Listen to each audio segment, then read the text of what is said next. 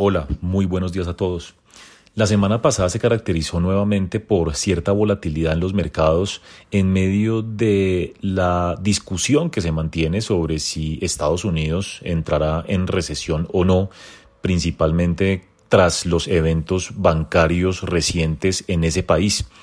Por una parte, eh, se conocieron datos justamente que apuntan a que los eh, préstamos de los bancos comerciales en Estados Unidos cayeron casi 105 mil millones de dólares en las dos semanas que terminaron el 29 de marzo,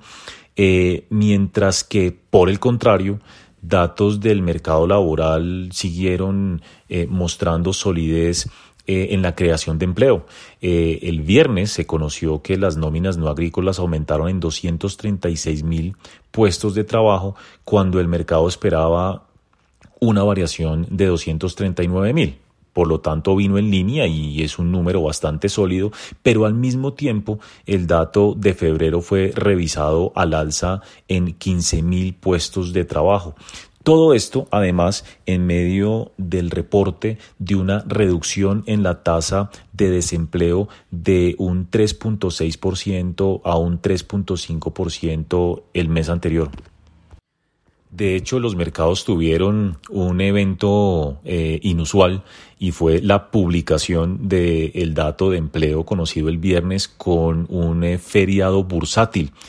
Eh, lo que implicó que el mercado accionario no pudiera eh, reaccionar de manera inmediata a esta nueva información, pero el mercado de bonos del Tesoro sí estaba abierto y de hecho reaccionó materialmente con incrementos de la tasa a dos años en cerca de 17 puntos básicos, mientras que la tasa de 10 años también tuvo un incremento cercano a los 15 puntos básicos.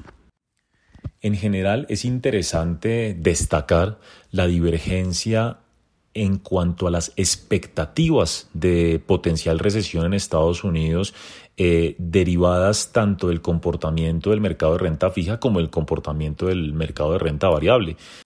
Recordemos que, por una parte, el mercado accionario norteamericano ha seguido mostrando un comportamiento relativamente saludable con, por ejemplo, acciones tecnológicas subiendo más del 20% en las últimas semanas, mientras que, por el otro lado, eh, la curva de bonos del Tesoro norteamericano se mantiene invertida desde hace ya varios meses. Eh, esto es, la tasa de interés de dos años es más alta que la de 10 y históricamente la inversión de la curva eh, ha sido un buen predictor de recesión, por lo que el mercado de renta fija mantiene una alta probabilidad implícita de una contracción eh, durante al menos dos trimestres consecutivos de la economía norteamericana, eh, seguramente en la segunda parte del 2023. Solo los datos nos irán confirmando quién tiene la razón. La realidad es que en Credit Capital sí esperamos eh, una recesión que podría ser moderada en la segunda parte de este año, en la medida en que no solamente el fuerte incremento de las tasas de interés de la Reserva Federal desde el año pasado eh, genera un impacto más visible sobre la actividad económica en los próximos meses, sino además porque los eventos bancarios recientes definitivamente van a tener un impacto más acelerado sobre el comportamiento del crédito en ese país. Eh, ahora bien, del otro lado está la incertidumbre sobre, en medio de este escenario, hasta dónde llegará la Reserva Federal, lo que mantiene abiertas las discusiones eh, en materia de política monetaria. La semana pasada, por ejemplo, la presidenta de la Reserva eh, Federal de Cleveland, Loretta Mester, eh, mencionó que definitivamente el Banco Central tenía que incrementar la tasa de interés por arriba del 5% y dejarla allá por un buen tiempo. Eh, para poder controlar la inflación. Eh, pero por el otro lado, eh, sabemos muy bien que los mercados vienen incorporando la posibilidad de que mm, no haya incremento de tasa de interés en la reunión de principios de mayo y que si se da ese incremento, un incremento de 25 puntos básicos, sea el último, por lo que probablemente esa expectativa de que por fin llegue el final del ciclo de política monetaria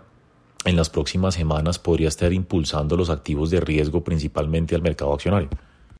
Ahora bien, dicho todo esto y reconociendo entonces que los mercados podrían estar ponderando en mayor medida em, la posibilidad del final del ciclo alcista de tasas en el corto plazo, lo cierto es que varios analistas recientemente, bancos de inversión norteamericanos principalmente, han venido advirtiendo la posibilidad de una corrección de los mercados accionarios en las próximas semanas en la medida en que los eventos recientes en el sistema bancario, la desaceleración de la economía y esa posibilidad de recesión que sí está incorporando el mercado de bonos, eh, empezarían a tener un efecto evidente en los resultados corporativos eh, de las compañías, eh, lo que podría en últimas derivar en una corrección de corto plazo en el mercado accionario para después probablemente eh, empezar una recuperación algo más sostenida. En ese orden de ideas vale la pena destacar que esta semana arranca la temporada de resultados corporativos en, Estados Unidos el eh, viernes con el reporte de varios bancos, eh, lo cual efectivamente va a ser muy monitoreado por los inversionistas, sobre todo considerando los eventos eh, complejos en el sistema financiero que se observaron en semanas anteriores con la quiebra del Silicon Valley Bank y el Signature Bank. Por su parte, este miércoles tendremos el dato de inflación de Estados Unidos correspondiente al mes eh, de marzo, que será del todo crítico para las probabilidades otorgadas de un incremento de la tasa de 25 puntos básicos o incluso la posibilidad de que no haya incremento en la reunión de mayo. Por lo tanto, esta semana está llena de eventos importantes que podrían dar un poco de luces acerca de la posibilidad de una recesión en Estados Unidos y hasta dónde efectivamente la Reserva Federal va a llegar en su ciclo de contracción monetaria. Por ahora los mercados arrancan con algunas desvalorizaciones esta semana, eh, con las bolsas en Estados Unidos promediando caídas cercanas al 0.5%, los commodities presentando reducciones en la mayor parte de los casos, tanto el petróleo como el cobre, por ejemplo. Recordar que el petróleo la semana pasada había tenido un incremento importante tras anuncios al comienzo de la semana por parte de la OPEP de recortes adicionales en la producción que superarían el millón de barriles en los próximos meses, mientras que eh, el dólar se aprecia levemente frente a monedas eh, duras como el euro. Por último, cabe destacar que los bonos del Tesoro caen alrededor de cinco puntos básicos en promedio a lo largo de la curva en este momento.